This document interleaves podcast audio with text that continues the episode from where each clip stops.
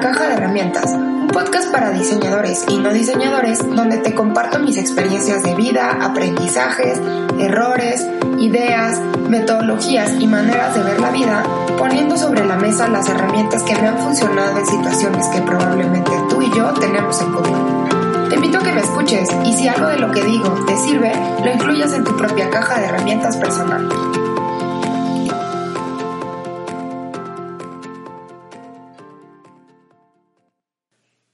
Muchas gracias por acompañarme en otro capítulo más de La Caja de Herramientas.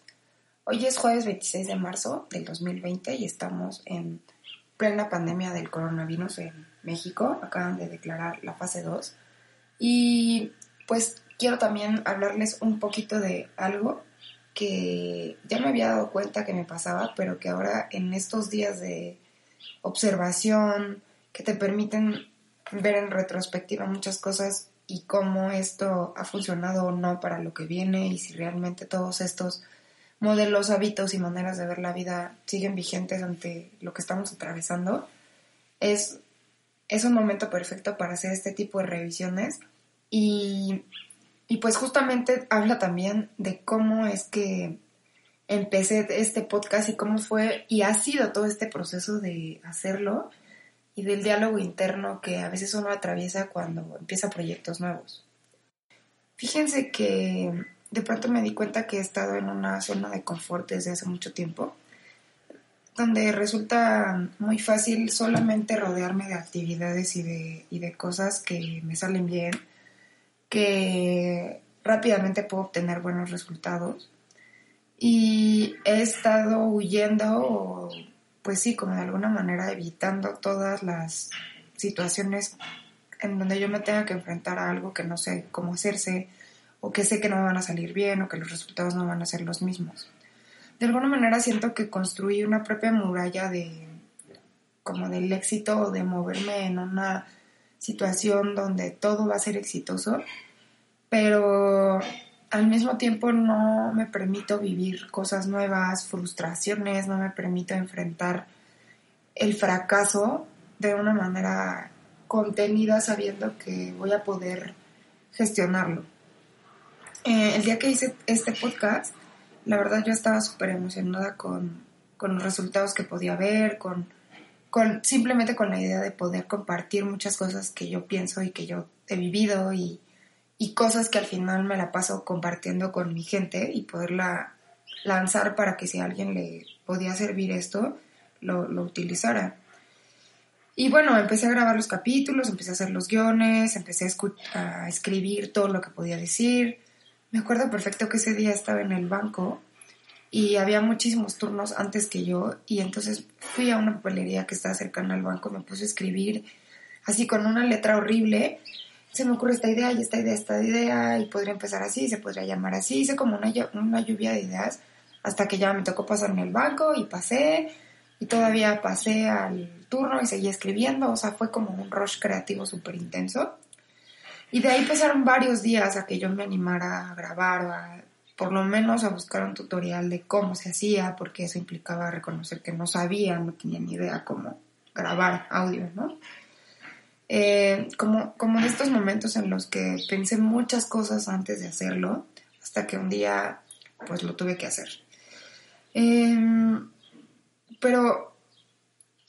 grababa y después volvía a escuchar los audios y encontraba miles de errores y decía, no, no se escucha bien, no, pues así no va a funcionar. O sea, este periodo entre la lucha interna, entre lo que quieres y te emociona y deseas con todo tu corazón, pero tu cabeza diciéndote, no, no lo hiciste bien, podría haber sido mejor, mejor ponte a investigar, cuando lo hagas bien, entonces mejor lánzalo. No lo lances hasta que no tengas tres capítulos, no lo lances hasta que no tengas claro un plan de cómo estructurar los temas no lo haces hasta que no tengan bien el nombre, este, primero tienes que buscar, ya saben, miles de pretextos antes de poder hacer las cosas.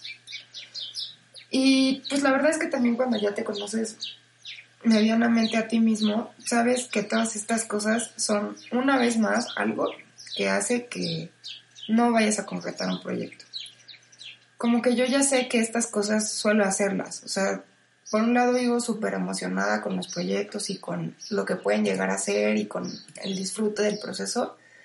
Pero por el otro lado, también siempre vivo pasmada y con este miedo al fracaso, al que dirán, al juicio, a que las cosas no salgan como yo pensaba. Y eso me ha dejado muchas veces en mi vida detenida, muchas veces pasmada, muchas veces con proyectos donde tengo la idea y siempre que las repaso pienso que son buenísimas, pero no termino haciéndolas. Y al mismo tiempo me ha pasado que no las ejecuto y luego veo que alguien más lo ejecutó o ya lo tiene hecho y me da muchísimo coraje porque digo, es que a mí también me llamó esa idea, pero no le hice caso, ¿no? Tuve la suficiente confianza para yo llevarla a la práctica y y llegó un punto en el que me di cuenta que la única diferencia entre la gente que sí estaba haciendo las cosas y yo no era el talento, no era eh, la preparación, no era si tenían algo que decir o no, era simplemente que esas personas lo hacían y yo no. Entonces me he estado dando cuenta que justo, pues, por un lado me he movido en esta, pues sí, en esta caja donde todo, lo hago bien, me muevo en las cosas que hago bien, que puedo encontrar resultados y éxitos y satisfacciones rápidas, pero las cosas que requieren aprender o pedir ayuda o reconocer que no soy tan buena, mm, como que ahí no, no me quiero meter, ¿no? Em, hasta que llegó un punto en el que dije, ya no, esto ya no puede ser más, ya no estoy dispuesta a seguir callándome y a no decir lo que tengo que decir ya no estoy dispuesta a seguir preguntándome qué hubiera pasado si me hubiera animado y mejor, pues me voy a animar y lo voy a hacer. Yo sé que esto suena muy trillado y que para mucha gente es muy sencillo hacerlo, pero de verdad créanme que para mí este punto de salir y hablar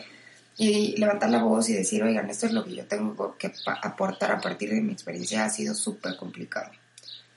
Em, no sé en qué punto del camino de mi vida obtuve o me dio tanto miedo esta voz de afuera y la crítica, lo que tenía que decir. No logro recordarlo ni reconocerlo, pero la realidad es que sí vive dentro de mí y es parte de, pues de todas las cosas que, o sea, como que si yo hago un FODA personal, encuentro muchísimas fortalezas, muchísimas oportunidades, pero las debilidades siempre son falta de confianza, que me da miedo el, que me vean, que me da miedo decir esta soy. Y pues básicamente me he movido ahí durante muchos años. Así que cuando me empecé a dar cuenta que este, este lado oscuro de mí estaba haciéndose presente, agarré una hoja de un cuaderno y empecé a escribir como una promesa o como, como, pues sí, como una promesa personal que me hiciera regresar al punto original y conectar y recordar esos intereses y esas motivaciones, más allá de si me estaba saliendo bien o si dudaba, ¿no? Más o menos lo que escribí fue, Alejandra, vamos a hacer esto sin importar los resultados. Hazlo porque necesitas sacar toda esta información de tu cuerpo y lo más importante es el contenido. No te angusties si hay errores o muletillas, eso se puede pulir con el tiempo.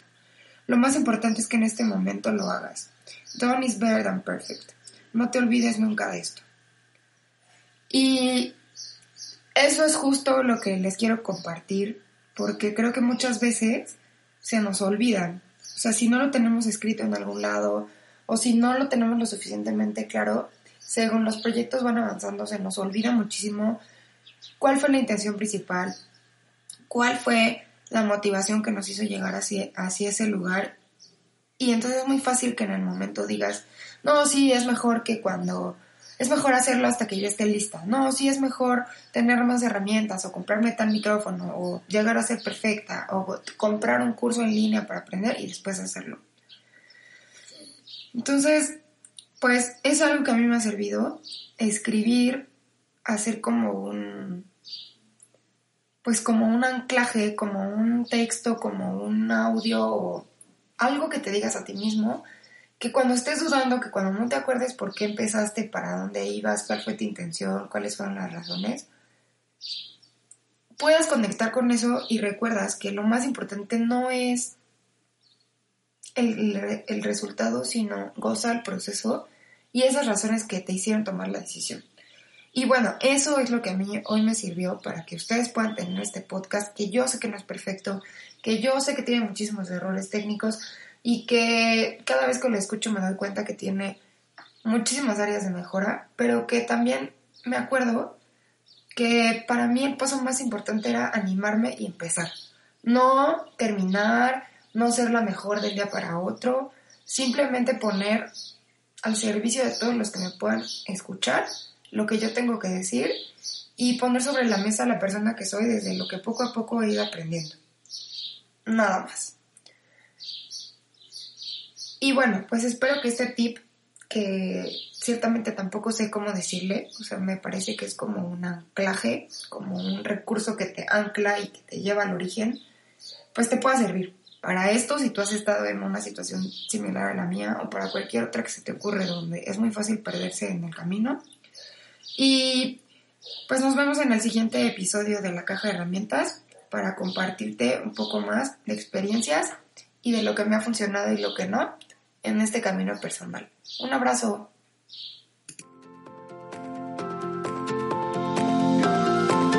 Muchas gracias por escuchar un episodio más de La Caja de Herramientas. Yo soy Alejandra Villegas la música de introducción y cierre de este podcast es creación y propiedad de Scotian Holmes a través de scottholmesmusic.com y cuenta con licencia de uso de Creative Commons.